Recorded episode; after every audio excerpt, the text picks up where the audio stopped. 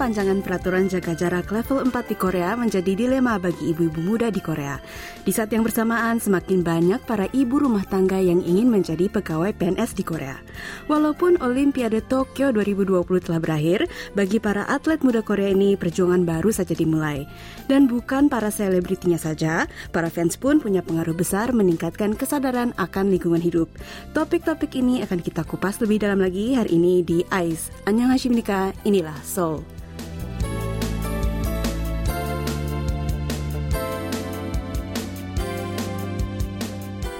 Annyeonghaseyo pendengar setia KBS World Radio. Saya Nikita Gusari balik lagi membawakan program AIS menggantikan DJ Anita yang sudah lulus S2-nya dan minggu depan bakalan pulang ke Indonesia. Walaupun kita yang di KBS sedih banget ya kehilangan sosok DJ Anita yang selalu ceria, kita ucapin selamat ya. Semoga sukses buat DJ Anita dan selamat menikmati liburan terakhirnya di Korea. Pendengar, saya jadi deg-degan nih bawain Ice lagi. Udah lama banget soalnya nggak ngomong di depan mic. Biasanya kan BTS aja nih behind the scene gitu loh. Tapi langsung aja ya, saya bahas kabar dari Korea yang tadi sudah saya sebutin di depan. Saya dengar PPKM level 4 di beberapa kota Indonesia diperpanjang ya sampai minggu depan. Sama nih pendengar, di kota Seoul dan sekitarnya prosedur jaga jarak level 4 juga kembali diperpanjang karena angka kasus COVID-19 per hari yang enggak kunjung turun. Dibandingkan bulan lalu saat jaga jarak level 4 ini dimulai, angkanya masih sama-sama aja, sekitar 1.700-an kasus per hari. Mana sekarang lagi musim liburan nih di Korea. Para ajema alias mama seperti saya rasanya udah nggak kuat lagi deh mau balancing rutinitas antara ngeladenin anak-anak, beres-beresin rumah, dan bekerja. Yang saya alami ini sebenarnya sangat umum banget terutama bagi ibu-ibu muda yang memiliki anak yang usianya masih kecil. Di Korea, kalau bukan orang berduit, keluarga jarang banget punya asisten atau babysitter yang bisa ngurusin pekerjaan rumah tangga dan anak-anak. Pada umumnya semua dikerjakan sendiri. Biasanya untuk mengurangi beban para ibu-ibu, anak-anak dititipkan ke playgroup atau TPA, tempat penitipan anak. Kalau di Korea, TPA disebut dengan nama Orinijip. Nah, tapi ya nih, di bulan Agustus ini sedang gilirannya para guru-guru sekolah dan Orinijip mendapatkan vaksin. Jadi masa liburan Orinijip yang rata-rata hanya satu minggu diperpanjang menjadi dua minggu. Belum lagi sekarang kan masa pandemi ya. Beberapa kasus penyebaran virus di TPA sudah beberapa kali diberitakan di TV, membuat para orang tua semakin takut menitipkan anak mereka. Paling hanya kalau kepepet nih, seperti pasangan suami istri yang dua-duanya harus bekerja dan gak punya keluarga lain, atau orang tua yang bisa membantu mengurus anak-anak mereka. Lalu bagaimana dong cara ibu-ibu menghadapi stres ngurus anak dan kerjaan rumah tangga di situasi seperti ini? Di rumah bikin pusing, dan jalan-jalan juga nggak bisa. Nah, kalau baca di forum-forum di internet nih, sepertinya di kalangan ibu-ibu Korea sekarang lagi tren jagain anak dengan bergiliran. Jadi misalkan nih, kita punya teman atau tetangga dekat yang juga punya anak kecil. Nanti kita titipin anak kita ke teman itu supaya kita bisa beres-beres atau makan dengan tenang. Kalau sudah selesai, nanti giliran kita yang jaga anak-anak supaya teman kita bisa beres-beres dan makan juga dengan tenang. Tetangga atau teman ini biasanya ada dalam COVID bubble kita, yang sehari-harinya ya juga cuma ketemu kita-kita aja. Jadi resiko terkena COVID-nya lebih rendah dibandingkan dititipin di Orinijip. Kayaknya boleh juga ya idenya, jadi sesama sahabat atau tetangga, kita bisa saling membantu di masa sulit. Tapi sayangnya ini ya, nggak semua ibu-ibu bisa leluasa bisa saling menitipkan anaknya seperti itu. Terutama untuk para working moms atau ibu-ibu yang bekerja. Sampai-sampai banyak juga dari mereka yang mempertimbangkan untuk berhenti bekerja demi bisa merawat anak. Ya, begitulah ya di Korea zaman modern ini. Jadi wanita itu banyak banget tanggung jawabnya. Mudah-mudahan kasus COVID bisa segera turun dan anak-anak bisa balik lagi ke sekolah dan playgroup dan para mamis jadi punya waktu lagi untuk istirahat dan beres-beres. Fighting ya para mamis. Buat lebih semangat, gimana kalau saya puterin lagu nih dari grup K-pop yang dicintai generasinya para mama muda gitu. Yuk langsung aja kita dengerin sama-sama 2 PM Urijip My House.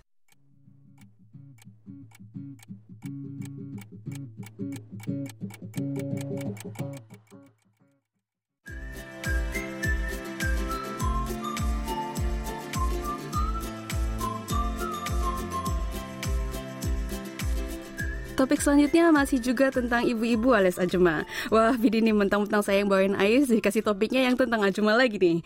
Anyways, emang jadi Ajuma di Korea itu serba salah ya. Pas anak masih kecil, sulit mau kerja karena nggak ada yang ngurus anak. Giliran anak sudah besar, sulit buat jadi ibu rumah tangga karena biaya kebutuhan hidup yang semakin meningkat. Biaya makanan, uang jajan, transport, baju, dan uang les anak-anak, terutama yang udah remaja di Korea itu nggak tanggung-tanggung pendengar. Seringkali nggak cukup hanya dengan gaji suami aja. Tapi kalau ada satu hal positif yang bisa diambil dari masyarakat Korea sekarang ini adalah kalau soal karir, Korea sudah tidak lagi terlalu memandang usia, terutama untuk para wanita. Biasanya kan suka ada batasannya ya, maksimal usia 32 tahun lah, atau minimal harus lulusan S1 atau S2 lah, dan lain-lain. Tapi sekarang banyak sekali lapangan kerja yang sudah tidak lagi menetapkan batas usia pelamar pekerjaan, terutama untuk jadi PNS, karena sistem perekrutannya dilihat dari hasil tes dan bukan dari latar belakang edukasi, gender, ataupun usia. Selain itu dibandingkan dengan jam kerja perusahaan swasta yang panjang dan kadang-kadang tidak menentu, jam kerja PNS itu lebih stabil. Jam 9 masuk, jam 6 teng pulang. Malah banyak juga yang jam kerjanya lebih pendek atau bahkan menyediakan benefit dan fasilitas tertentu untuk para working moms. Makanya PNS menjadi pilihan pekerjaan para ibu rumah tangga yang ingin kembali meniti karir di Korea. Saking banyaknya para ibu yang belajar untuk tes PNS, sampai-sampai di Korea terlahir istilah baru yaitu mom shiseng untuk mengkategorikan para ibu-ibu ini. Mam Shisang itu singkatan dari mom yang berarti ibu, shi dari kata shihom yang berarti tes, dan seng dari kata hakseng yang berarti murid. Jadi arti lengkapnya itu adalah ibu-ibu yang belajar lagi seperti murid buat mengambil tes. Ya tentu aja ya di masyarakat Korea ini juga masih ada stigma yang melekat tentang working mom, terutama para ibu rumah tangga yang memutuskan untuk balik lagi bekerja. Ngapain sih ikutan tes PNS lagi? Anak udah tiga, lebih baik urusin aja mereka daripada buang-buang waktu untuk belajar. Ya pokoknya kebayang deh gimana ya reaksinya. Tapi mau bagaimana lagi ya pendengar? Secara ekonomi, masyarakat Korea sudah menjadi masyarakat yang baik suami dan istrinya harus sama-sama bekerja untuk memenuhi kebutuhan hidup. Karena itu banyak yang berpendapat kalau secara budaya dan sosial pun, masyarakat Korea juga harus bisa mengikuti perkembangan zaman dan lebih suportif mendukung para ibu yang ingin kembali bekerja. Kalau pendengar sendiri bagaimana nih? Kalau tiba-tiba ibu atau istri kalian minta untuk kerja lagi, kalian bakalan terima nggak?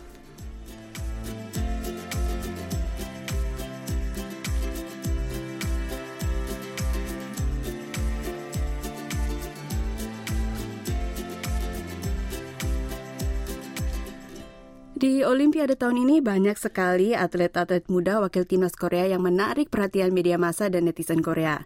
Ada atlet panahan Ansan dan Kim Jae-dok yang berhasil meraih medali emas. Ada juga atlet senam Yo Sojong yang berhasil meraih medali perunggu. Mereka bertiga masih duduk di bangku SMA loh.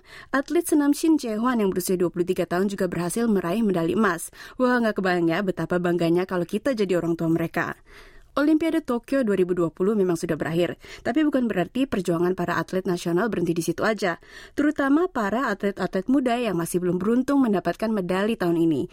Justru berakhirnya Olimpiade 2020 menjadi titik awal perjuangan mereka untuk perlombaan selanjutnya.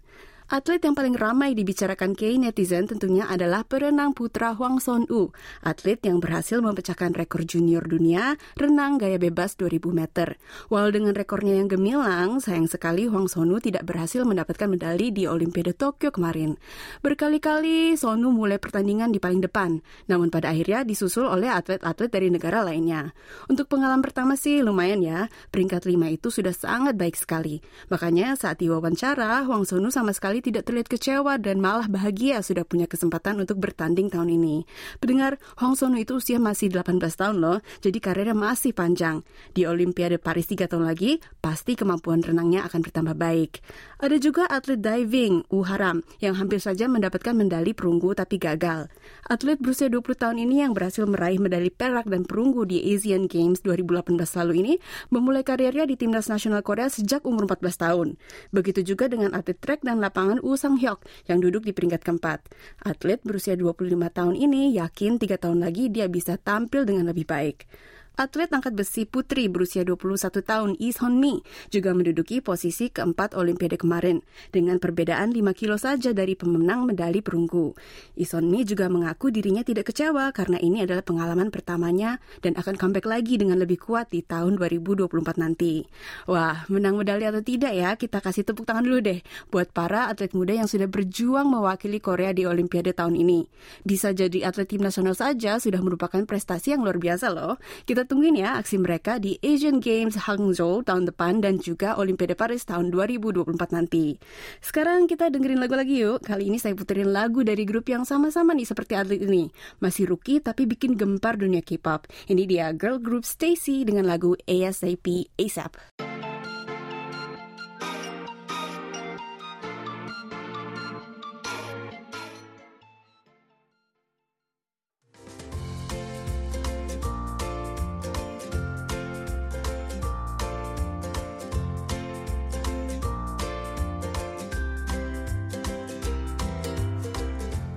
Nah, kalau barusan kita ngomongin soal atlet rookies, kali ini saya mau bahas soal atlet legendaris Korea. Kalau pendengar rajin nih ngikutin berita Korea, beberapa minggu belakangan ini pasti kita sering banget mendengar nama atlet voli putri ini, Kim Yeon Kyung. Wah, atlet satu ini punya penggemar yang gak kalah dengan para idol. Karir Kim Yeon Kyung sangat panjang. Dia debut sebagai atlet nasional di tahun 2005 saat masih berusia 15 tahun. Dengan tinggi 190 cm, Kim Yeon Kyung menjadi outside hitter yang handal. Setelah berkarir di Liga Korea dan memenangkan berbagai championship, Kim Yeon Kyung menjadi satu-satunya atlet Korea yang direkrut oleh tim voli internasional, yaitu klub Fabernakche dari Liga Turki di tahun 2011 hingga tahun 2017. Lalu Liga Super Cina dari tahun 2017 hingga tahun 2018 dan kembali lagi ke Liga Turki dan bertanding hingga tahun 2020. Walaupun dia adalah tim atlet nasional Korea, ikatan Kim Yeon Gyong dengan Turki sangat kuat ya. Ya iyalah setelah setahun lebih bekerja di sana. Nah, mantan pelatihnya dari Turki pun sampai ikut menjadi pelatih timnas Korea dan saat berhadapan dengan Turki di ajang perempat final, banyak juga lawan main Kim yang adalah sahabatnya sendiri. Nah, sekarang ini di Turki sedang dilanda oleh kebakaran hutan yang sangat parah. Sebenarnya dengan memenangkan medali Olimpiade, timnas Turki berharap bisa menghibur warga Turki. Tapi sayangnya mereka malah dikalahkan oleh tim Korea. Tentu saja bukan Kim Yeon Gyong namanya kalau dia melupakan negara yang membantu membesarkan namanya yaitu Turki. Dalam kemenangannya pun, Kim Yeon Gyong tidak lupa untuk mengingatkan para penggemarnya lewat sosmed tentang malapetaka yang sedang dialami oleh Turki. Spontan, para penggemar Kim Yeon Gyong dari Korea langsung membentuk grup untuk mendonasikan pohon ke Turki atas nama Kim Yeon Gyong dan tim Korea. Donasi itu pun dibalas dengan ucapan selamat dan terima kasih langsung dari Yayasan Lingkungan Hidup Turki yang menerima donasi tersebut. Mereka sampai memberikan ucapan ucapan terima kasih dalam bahasa Korea. Terlalu banget ya mendengar. Memang ya, atlet dan juga seleb-seleb terkenal itu punya platform yang luas. Dan kalau mereka mau, mereka bisa gunakan untuk menyebarkan pesan-pesan yang positif. Kalau seleb tersebut menunjukkan contoh yang baik, pasti akan diikuti juga oleh penggemarnya. Begitu juga dengan para penggemar Kim Yeon Gyong yang mengikuti jejak atlet favorit mereka, meningkatkan kesadaran akan musibah kebakaran yang dialami oleh Turki. Mudah-mudahan kebakaran hutan di Turki dan negara-negara lainnya yang semakin tahun semakin merajalela akibat perubahan iklim bisa segera padam ya, dan kita bisa kembali menanam benih-benih pohon untuk masa depan kita.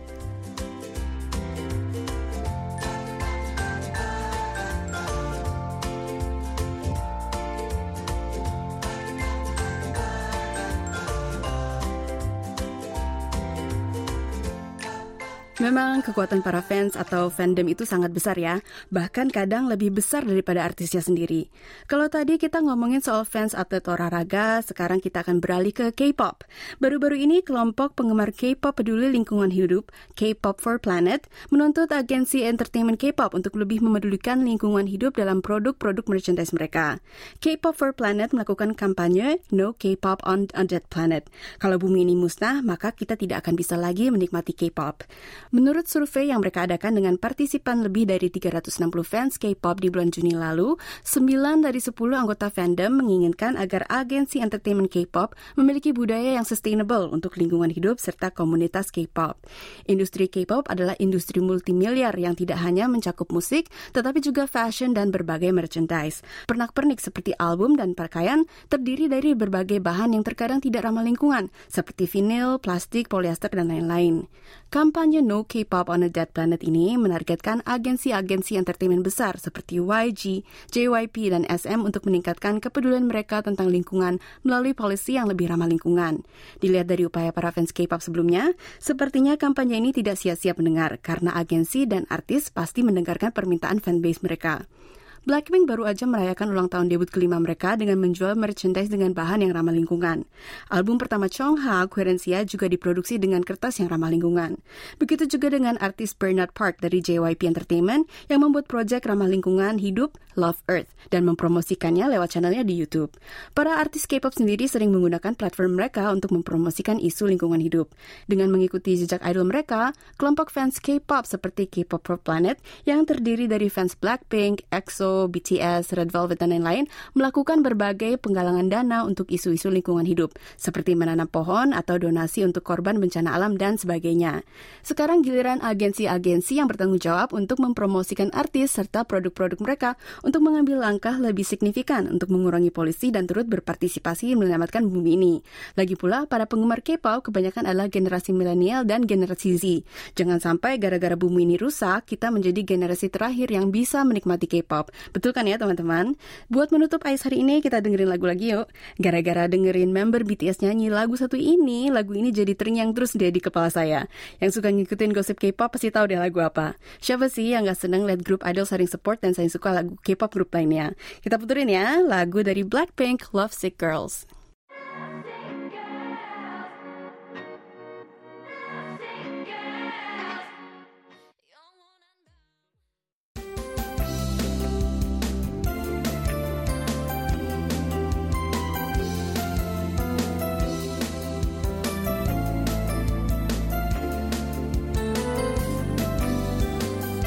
Ya, sekian waktunya untuk program AIS hari ini. Dengerin terus ya AIS dari hari Senin sampai hari Kamis setiap jam 7 lewat 10 malam di siaran KBS World Radio. Kalau kalian nggak mau ketinggalan kabar-kabar terbaru dari Korea.